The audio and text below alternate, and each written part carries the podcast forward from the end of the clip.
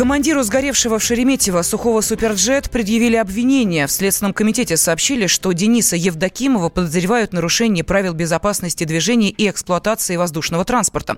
При этом расследование уголовного дела продолжается. Специалисты Международного авиационного комитета анализируют техническое состояние самолета и проводят экспертизы. Летчику э, теперь грозит суровое наказание, отметил адвокат Шута Гаргадзе. Статья 263 Уголовного кодекса предусматривает э, возможность лишения свободы сроком до 7 лет. Поэтому наказание достаточно серьезное. Иногда у нас даже за убийство дают меньше.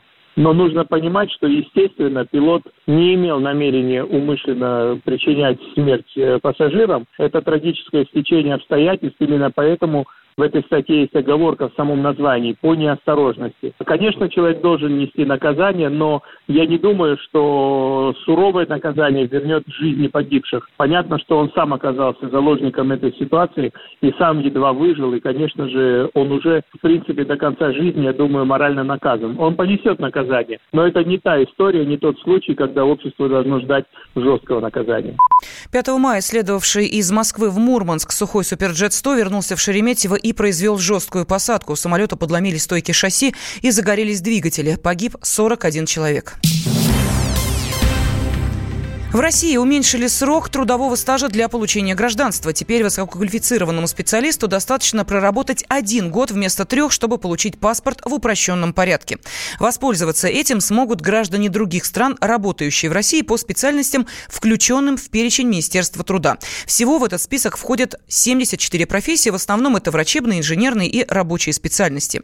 Руководитель Центра социальной демографии и экономической социологии Института социальных политических исследований РАН Сергей Рязанов Казанцев считает, что новый закон поможет простимулировать рынок труда.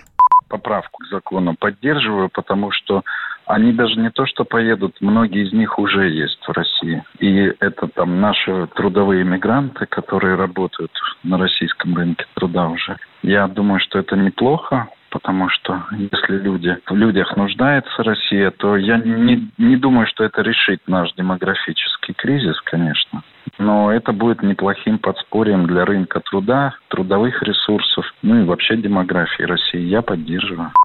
Госдума приняла этот законопроект в конце июня. 3 июля его подписал президент. Мы вместе дожили до понедельника. Вовремя рассказали тебе о главном во вторник, среду и четверг. А теперь встречай пятницу! На радио «Комсомольская правда» новая программа. Каждую пятницу в 8.00 Сергей Мардан и Надана Фридриксон. Три часа самого острого эфира. Мардан и Надана.